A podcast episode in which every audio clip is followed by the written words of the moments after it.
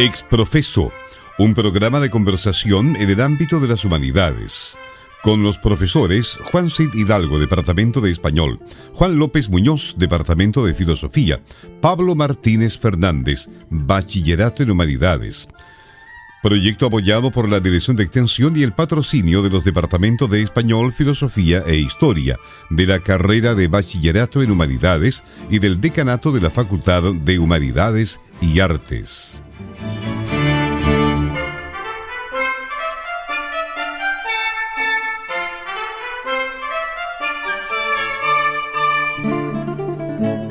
Buenas tardes, estimados amigos.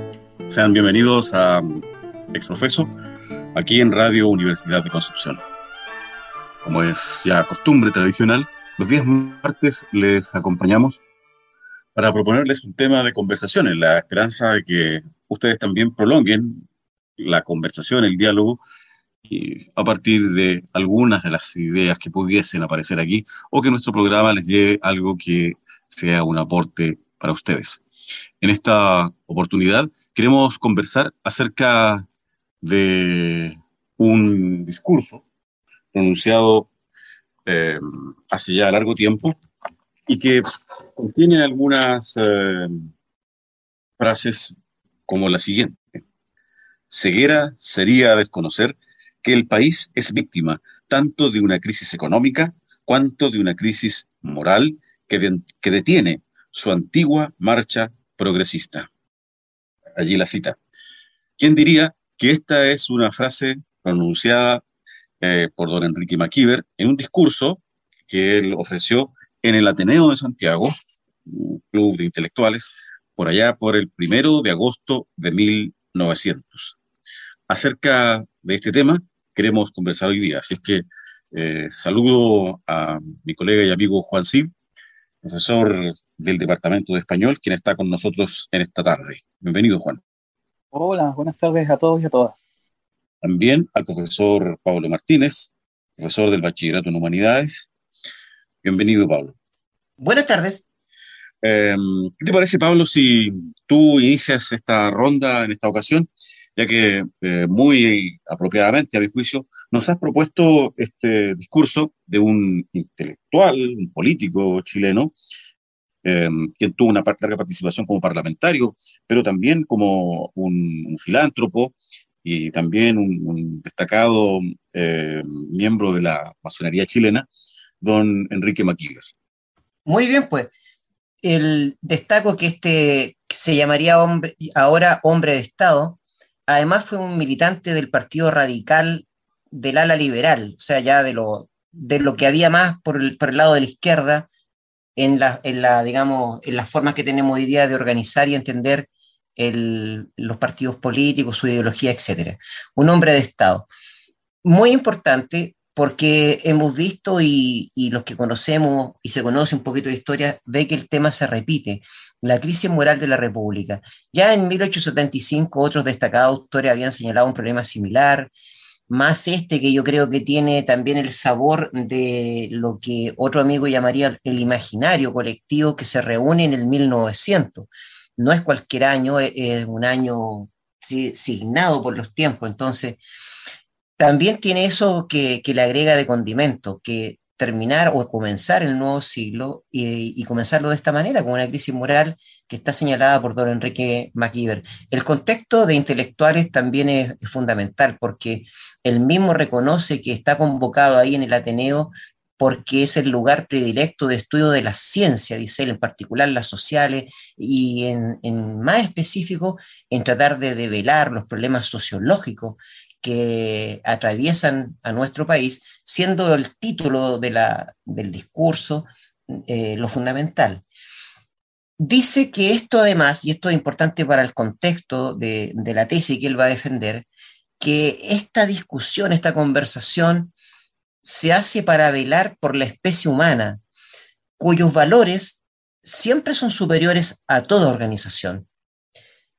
También dice que se trata de hacer esta conversación, discusión, por el bienestar común de la especie humana, ¿se entiende? ¿No es cierto? Cuyos valores son superiores, y el progreso, por el bienestar común y el, progreso. Sin olvidar nunca, y esto lo remarca, que el Estado, donde luego él va a encontrar una fuente fundamental del problema que arrastraría a Chile en esa fecha, el Estado está al servicio del individuo. Importante que diga individuo, porque tiene, tiene su significado. El Estado está al servicio del individuo, de la familia y la sociedad, y no al revés, que, es bueno recordarlo.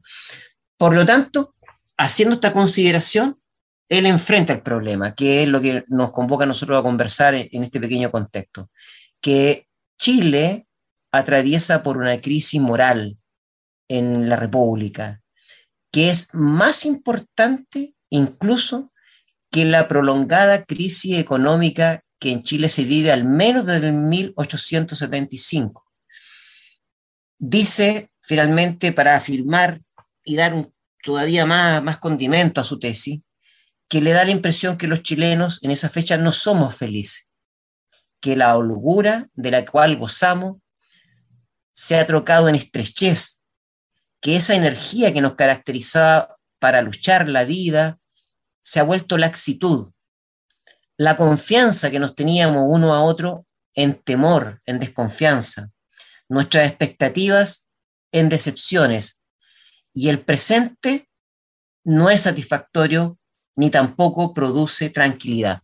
Entonces, ahí hay un, tema fundamental y que como núcleo dice, y esa es parte de la conversación, don Enrique MacIver, este hombre de Estado liberal, radical, en el 1900 dice que radica en la moralidad pública, o como él dice más bien, en la inmoralidad pública en la República. Muy bien, muy bien, Pablo. Em, tenemos em, una cita que está tomada de, les recuerdo, este discurso que pronunciara don Enrique McKeever allá por el año 1900 y que precisamente lleva el título de Crisis Moral de la República. Eh, es un texto que ustedes pueden encontrar en, Internet, está disponible en Memoria Chilena y precisamente en la página 11 nos encontramos con la siguiente afirmación. En el desarrollo humano, el adelanto de cada pueblo se mide por el de los demás. Quien pierde su lugar en el camino del progreso retrocede y decae.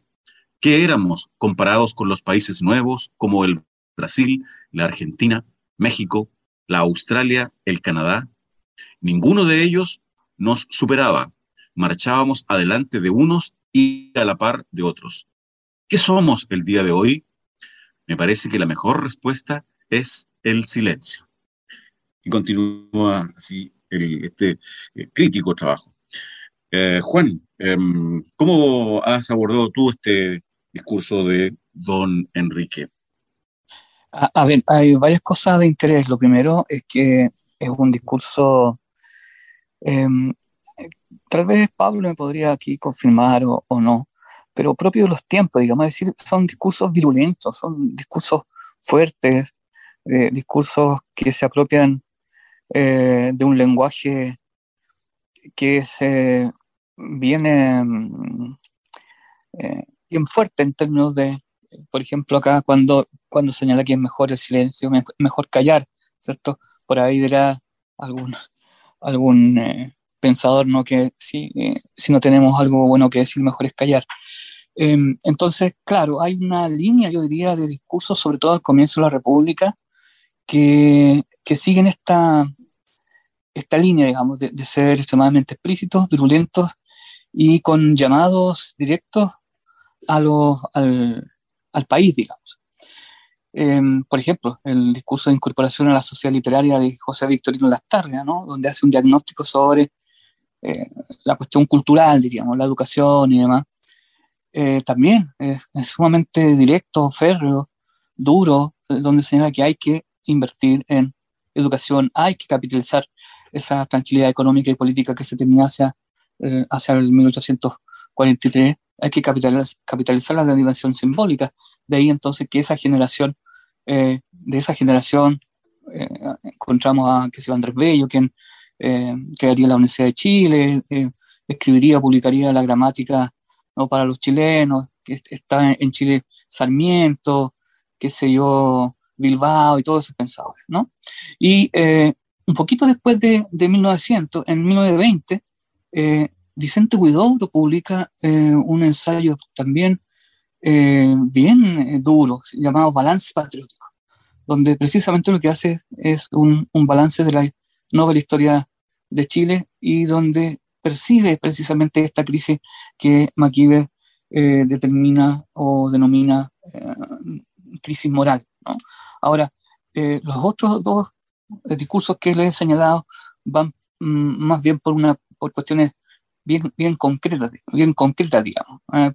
Em, tal vez el, discurso de McKibber en ese sentido es más cercano a un discurso tradicional político, digamos, donde eh, las, eh, los, los, los, ejemplos o las, eh, los elementos concretos y reales son eh, menos destacados o son menos profundizados, a eso más, más bien voy.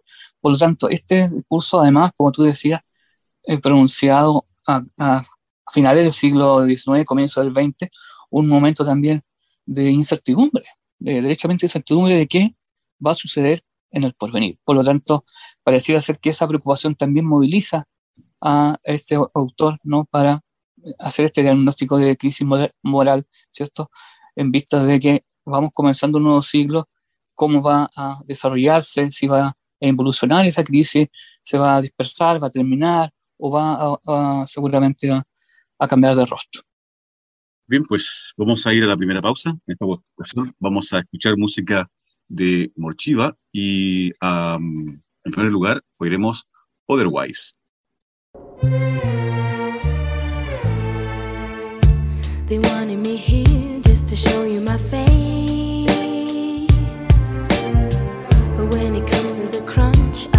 hide in disgrace.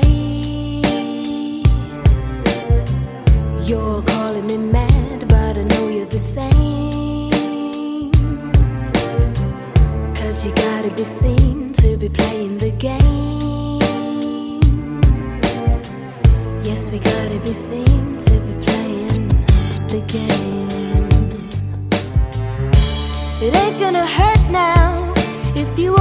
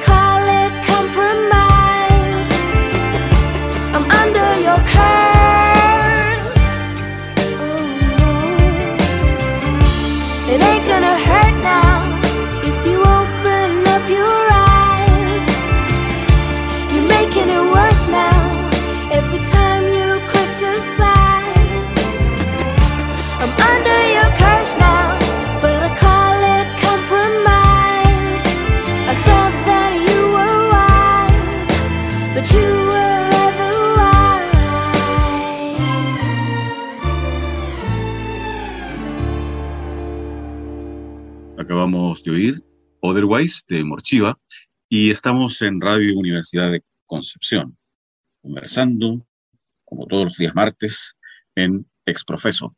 En esta ocasión, analizando y comentando un discurso de don Enrique Maquiver pronunciado en el Ateneo en el año 1900.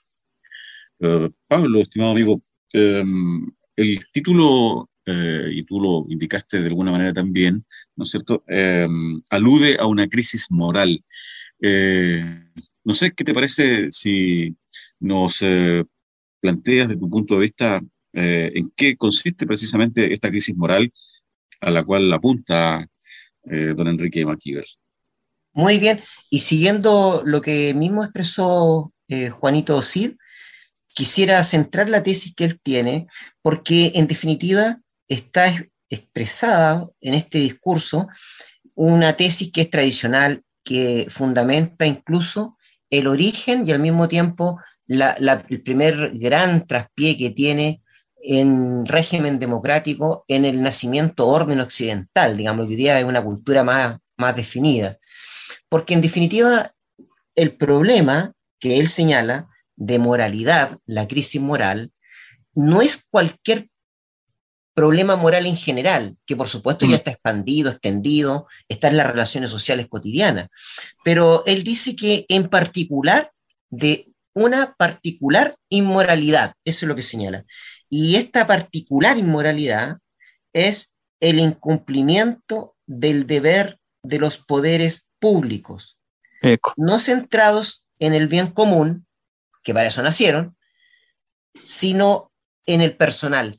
Porque esto es el clasicismo puro, porque en definitiva, por eso condenaron a muerte a Sócrates, porque el poder público, ¿no es cierto?, se había degradado a tal punto, por corrupción, que había transfigurado radicalmente lo que es su deber, que es el ciudadano, el individuo, como dice don Enrique McKeever, y no el personal. Por eso que el tema es muy interesante, porque además de eso están los datos objetivos. El país ha sido censado hace poco, lo cual es un gran logro, que habla, por otro lado, de una gran república para esos años, lograr censar la población. Recordemos que, desgraciadamente, hay países, incluso en nuestro contexto cercano, que todavía no logran tener eh, por así decirlo, eh, cifras que sean confiables en algunos aspectos. Entonces, tener eso era un gran logro. ¿Y qué es lo que mostraba objetivamente? ¿Qué es lo que, ¿Cuál era el síntoma que reflejaba este problema de orden moral? Que él dice que, como vemos históricamente, parece no tener solución, sino adecuación, se puede mejorar un poco, pero está siempre el problema de volver a trastabillar, porque dice que la población no aumenta, por ejemplo, que ahora sería una bendición, pero en ese tiempo era una desgracia que la población no aumentara, que habían aumentado gravemente las controversias ante la ley o la vulneración de la ley, que había también aumentado en grado mayor la inseguridad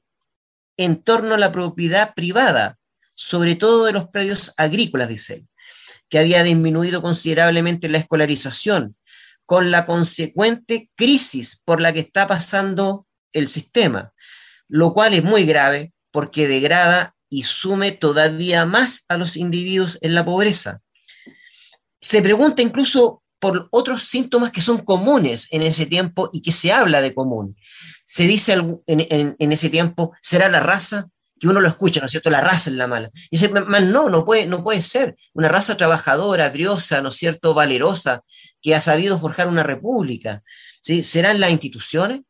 No, dice, porque son las mismas que han permitido que lo adelanto y que Chile hubiese estado al mismo nivel, en el mismo lugar, ¿no es cierto?, que, los grandes países que hoy día, Canadá, Estados Unidos, por ejemplo, es el territorio. No, porque nosotros vivimos en la copia feliz del Edén. Entonces, no, tampoco puede ser el territorio que no ha proveído de todo lo que uno necesita para tener su propio planeta, no solamente su propio país. ¿Será la crisis económica? No siempre hemos estado en ella. ¿Qué es entonces? Ese es el punto. ¿Qué es? ¿Cuál es el meollo del asunto? ¿Por qué volvemos a frustrar nuestro progreso, nuestro desarrollo y no alcanzamos una cuota, una cota en la cual los problemas sean de otro nivel, por así decirlo, a pesar de que avanzamos, porque entonces la tesis de él de que se debe en definitiva a la inmoralidad de los gobernantes, porque apunta a eso, creo que es lo fundamental a lo cual apunta y que es lo que yo creo nos ha reunido a, conversar, porque esta crisis, dice, tiene consecuencias que son dramáticas. Por nombrar alguna, alguna que tiene, aparte de, los síntomas que, que he mencionado y que son lo que viene en el futuro, dice él. Una crisis como esta, asociada al síntoma que se está viendo, ¿sí? de retraso, trae como consecuencia ineludible opresión y despotismo político. Todo el daño que esto produce también al bienestar común.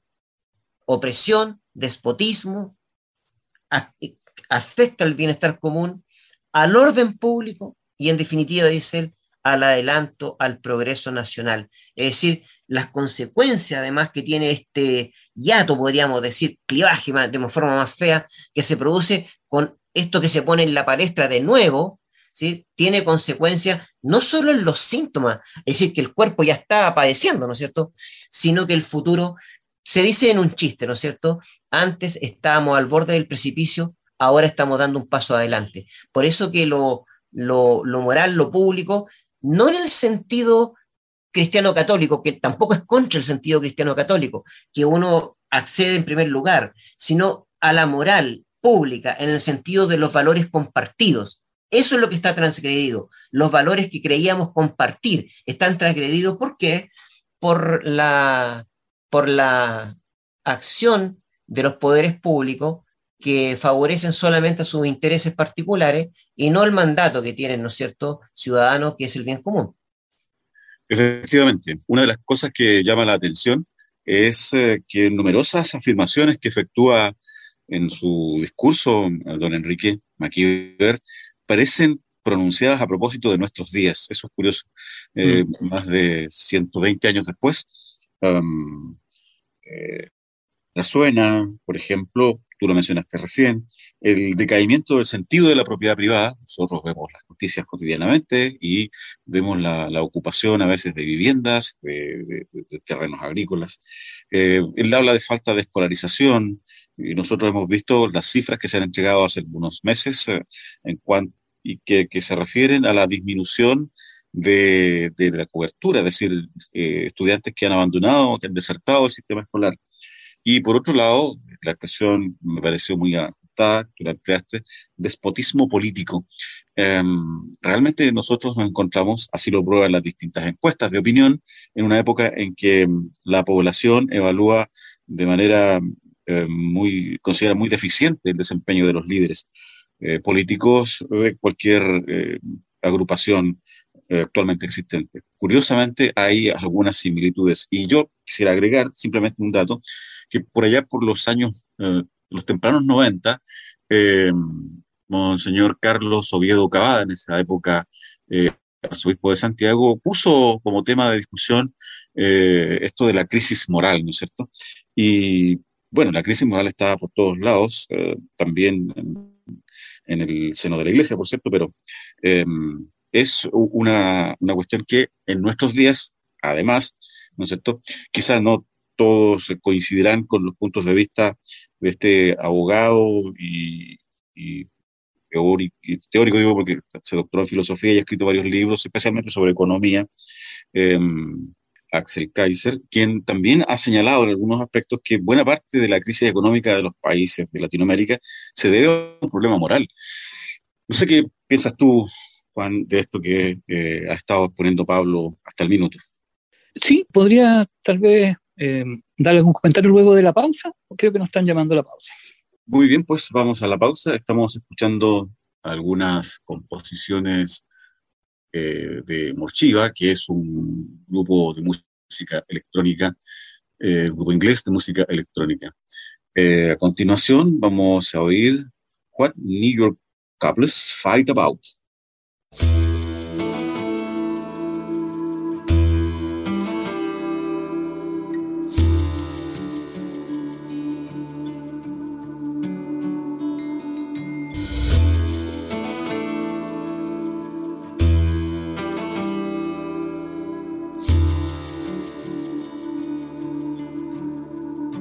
a label is on something, it becomes an it, like it's no longer alive. It's like a loss of vision, or some dark impression, or a black spot on your eye. If it's up to you.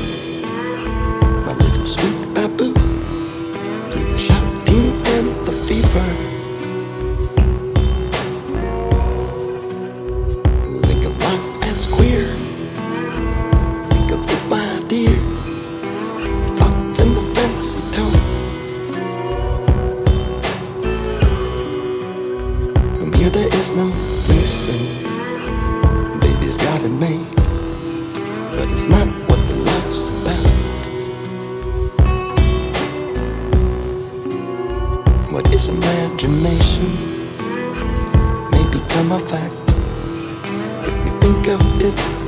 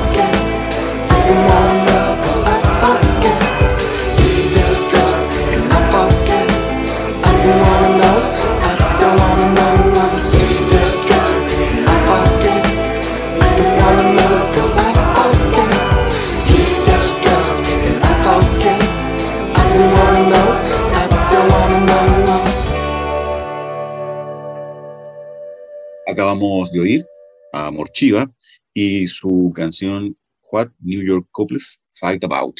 Estamos en Radio Universidad de Concepción, conversando, como suele ser costumbre, los días martes por la tarde, en esta ocasión acerca de crisis moral, un tema no escrito a propósito de nuestros días, sino que a propósito de lo que acontecía en Chile eh, a inicios de nuestro siglo por la eh, pluma de don Enrique McKeever, un discurso que él pronunció precisamente eh, acerca de este asunto. Juan, tú habías quedado con la palabra. Sí, eh, no, yo concuerdo eh, con lo que tú señalas en el sentido de, que este discurso pronunciado en 1900 tiene visos de actualidad bien evidentes. Por lo tanto, cabe con mayor razón invitar a nuestros auditores a que le echen una mirada, que le puedan leer, para que eh, veamos entonces que pareciera ser que han pasado 120 años, 122 años, y el panorama no, es eh, muy distinto. Ahora, hay cuestiones bien interesantes de, esta, de esta mirada de Enrique McGiver, porque en algún sentido pone eh, en, de manifiesto eh, la corrupción. Una, la corrupción de la, de la, de la clase aristócrata, ¿no? Eh, por lo tanto, una crítica a, asume a su, a su grupo, digamos, de poder aristocrático, es McGiver, no, no, no es ni González ni Tapia, como diría eh, los prisioneros, ¿no? Es, una, es un, apellido de, de, alcurnia o un, apellido aristócrata. Por lo tanto, esta crítica es una crítica desde dentro a su misma clase. Eh, interesante es además que eh, la corrupción se esté dando en el país de tal manera que se claudican los valores eh, particulares y los, y los más colectivos. En ese sentido, entonces, me parece que la, eh, el, el, rol que debe cumplir una clase política, una clase dominante, ¿cierto?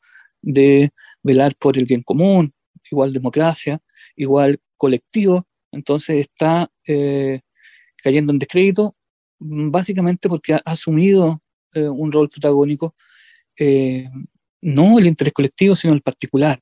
¿no? Ahora, esa, ese diagnóstico eh, es bien, em, bien duro, ¿no? en el sentido de que parece ser que en la historia de Chile el reparto de ganancias de todo orden se queda en un, en un lugar, digamos, inaccesible para las clases medias y las, las clases bajas. Y pareciera ser que esta corrupción o esta inmoralidad eh, que probablemente en primera instancia McGill está percibiéndola en los grupos eh, dominantes, también ha permeado ¿no? en, en lógicas más moleculares, si ustedes quieren, a las clases eh, bajas o inferiores. Es decir, existe corrupción, pero una corrupción, diríamos, graduada al, al nivel ¿no? de, de, uno u, otra, u otro grupo que tenga poderes de decisión respecto de, de colectivos mayores. Eh, yo quiero retomar nuevamente la, muy brevemente la idea de, del primer párrafo que ustedes leyeron cuando aparece la idea del silencio. Porque eh, el silencio es una, en este contexto es una respuesta abrumadora, ¿no? De, eh, de, casi ser in, eh, es, indecible, ¿no? Aquello, eh, o, o, encontrar aquellas palabras justas para determinar la crisis eh, moral particular de, Chile, ¿no? En este caso puntual. Por lo tanto, que, que nos señale de esta manera, ¿no? Que es indecible, que es mejor callar, que mejor el silencio, eh, se nos viene encima toda una, eh, una estructura eh, que pareciera ser muy férrea, en que no podemos ingresar para desarticularla porque está muy enquistada, muy presente y, como digo, ha permeado en muchos niveles la sociedad chilena.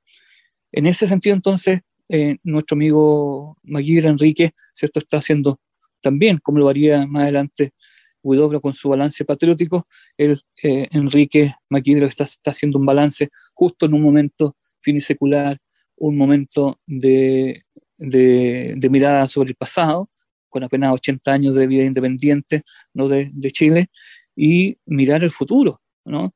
Eh, estamos también en plena modernidad, por lo tanto, eh, la, el, el, sistema capitalista, la economía, la factoría y todos aquellos elementos ¿no? tecnológicos de, aquel tiempo están eh, también conjeturados, ¿no? O, también les toca algo en, la, en esta lógica de la inmoralidad.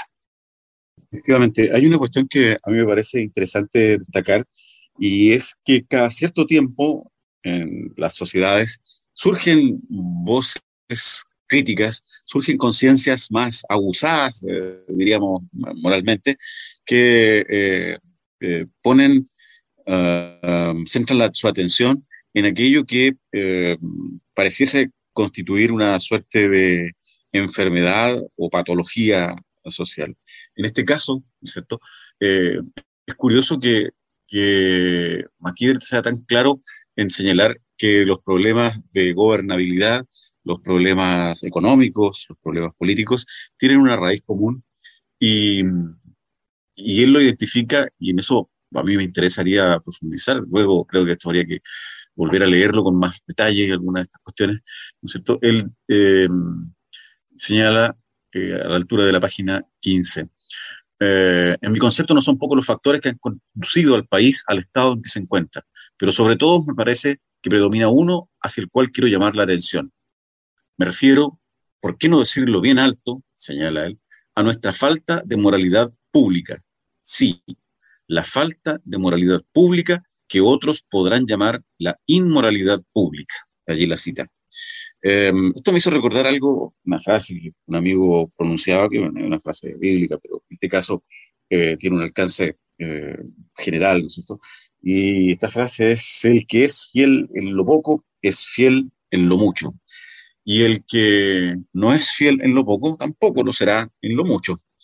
Me refiero a que, eh, tal como creo que tú hiciste la analogía, Juan, em, los ciudadanos, em, por así decirlo, exhiben su falta de apego a ciertos valores o principios eh, en el ambiente o en la circunstancia o en el nivel, el nivel que creo que dijiste, eh, que les toca.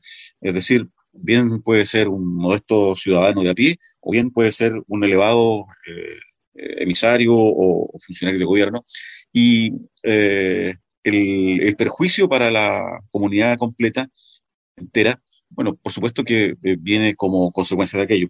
Yo quiero señalar, por ejemplo, que hay señales que son claramente una muestra de que eh, la, la, formación moral, el apego a ciertas eh, reglas, eh, se han, se han eh, debilitado y se han ido diluyendo en el tiempo en nuestra sociedad. las noticias nos proveen de suficientes y abundantes ejemplos diariamente acerca de lo que ocurre en la vida pública, me refiero a la política. Por lo tanto, no creo necesario abundar en eso. Sin embargo, si nosotros nos damos una vuelta por nuestra ciudad, nos damos cuenta que hay, cosas que eh, parecen ser comunes y corrientes, pero que en el fondo revelan eh, que eh, no tenemos la suficiente em, eh, agudeza para darnos cuenta que constituyen una pequeña falta que se va convirtiendo gota a gota en un, a veces, océano, no digo de, bueno, a veces de corrupción, pero a veces también de, ciertos problemas. Ustedes pueden ver, en esto distingo claramente lo que es la expresión estética del graffiti, ¿no es cierto?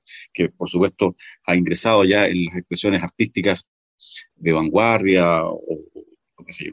Distingo el graffiti de esas otras cosas que constituyen simplemente un, una afrenta al, al propietario de una casa que, que ve día a día, ¿no es cierto?, eh, cómo se atenta impunemente contra el esfuerzo de mantener su hogar debidamente pintado, aseado, o por último, que sea intervenido eh, sin que pueda hacer nada al respecto. Vemos como algunas manos piadosas, ¿no es cierto?, eh, creen que con depositar las heces de sus mascotas en unas bolsitas y arrojarlas en un arbolito, ¿verdad? Están haciendo una gran cosa. La verdad es que más bien complican el asunto. poblaciones enteras que, evaden el pago de, la locomoción colectiva, como ocurre en nuestra capital.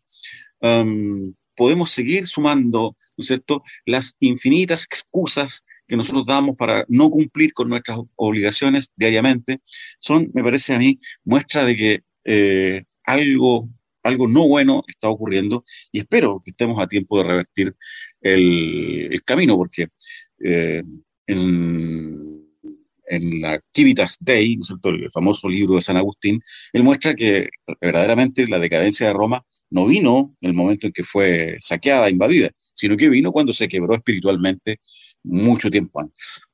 Bien, pues vamos a la última pausa eh, musical. En esta ocasión estamos compartiendo algunos temas de Morshiva y a continuación oiremos Fragments of Freedom.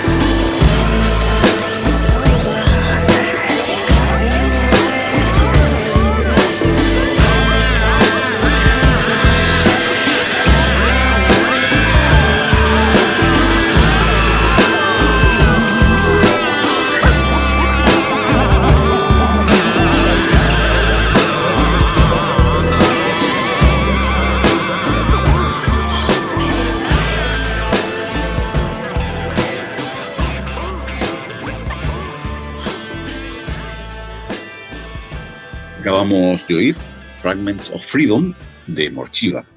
Estamos en Radio Universidad de Concepción conversando con ustedes en el marco de Exprofeso.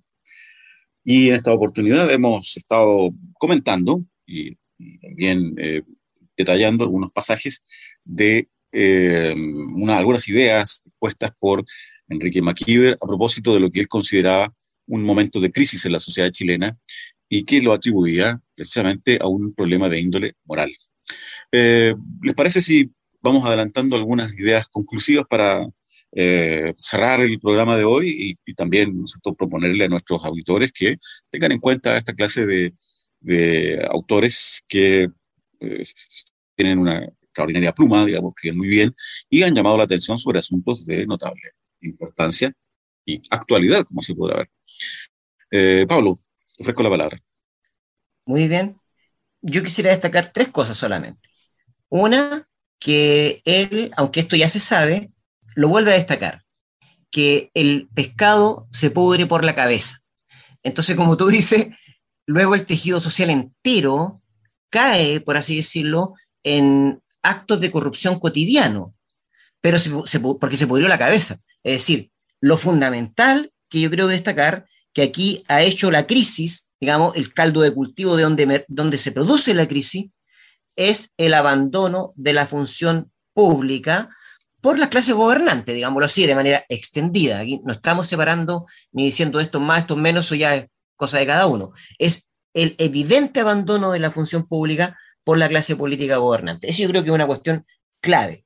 Lo segundo, que él vuelva a situar este momento no solo de manera clara, que yo lo comparto contigo, Juan, sino además adelantado en el sentido sociológico, porque cuando él cifra y concentra el meollo del asunto a resolver en la crisis de los valores compartidos, una crisis moral de los gobernantes en primer lugar y que llegó a la sociedad, luego Durkheim, más adelante, el destacado sociólogo clásico, yo creo que lo más importante de la historia de esa disciplina, lo señala esto, lo procesa primero, lo objetiva, y lo convierte en un concepto que se llama anomia y que luego se separa individual, colectiva.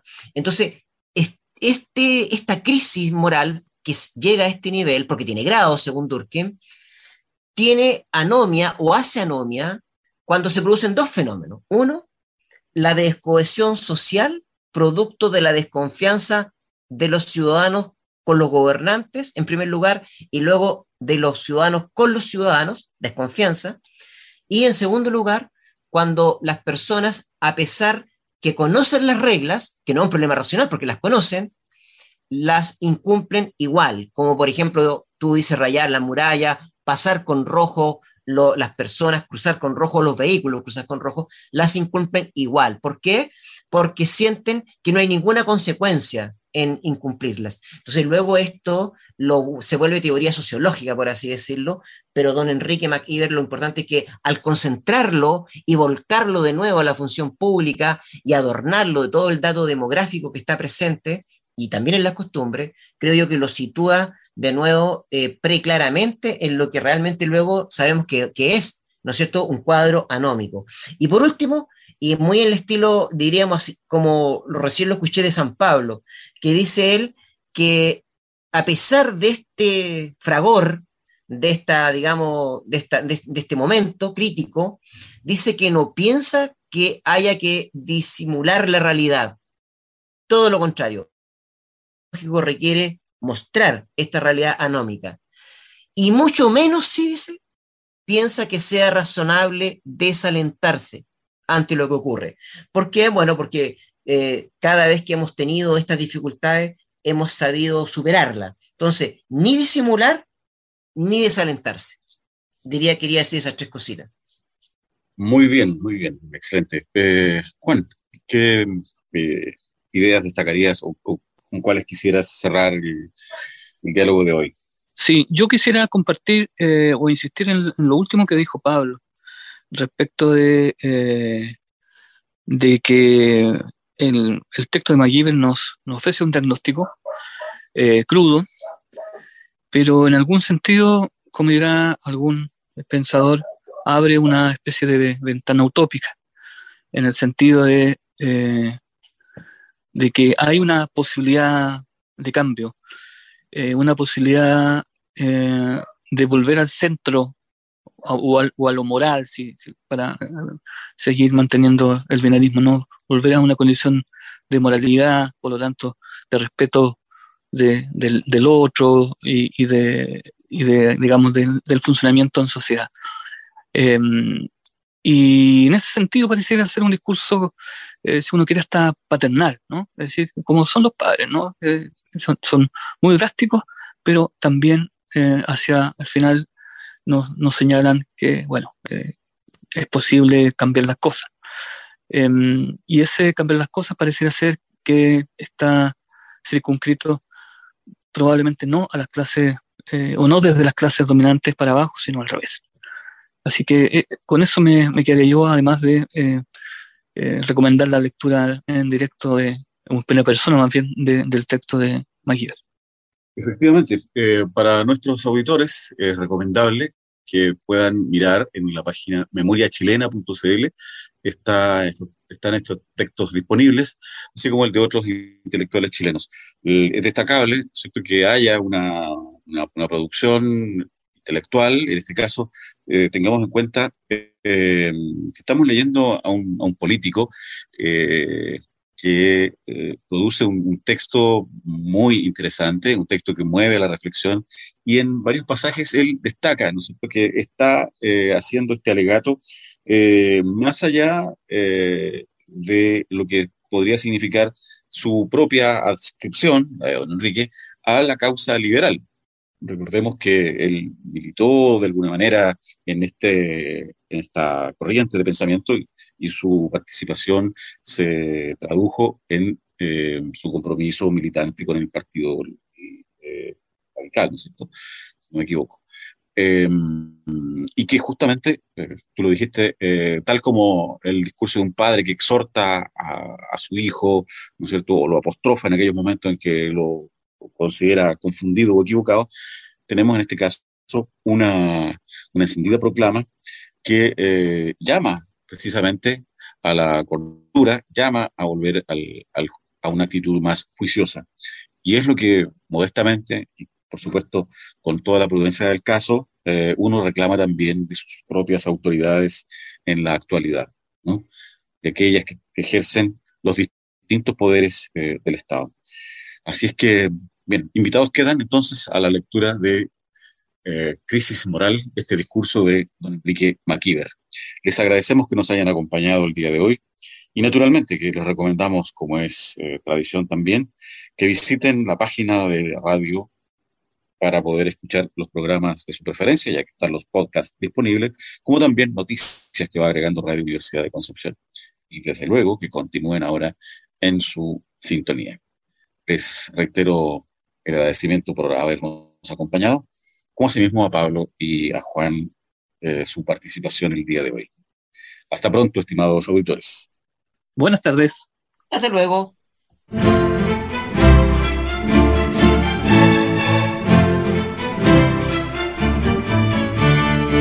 Exprofeso, un programa de conversación en el ámbito de las humanidades con los profesores Juan Cid Hidalgo, Departamento de Español, Juan López Muñoz, Departamento de Filosofía, Pablo Martínez Fernández, Bachillerato en Humanidades. Proyecto apoyado por la Dirección de Extensión y el patrocinio de los Departamentos de Español, Filosofía e Historia, de la carrera de Bachillerato en Humanidades y del Decanato de la Facultad de Humanidades y Artes.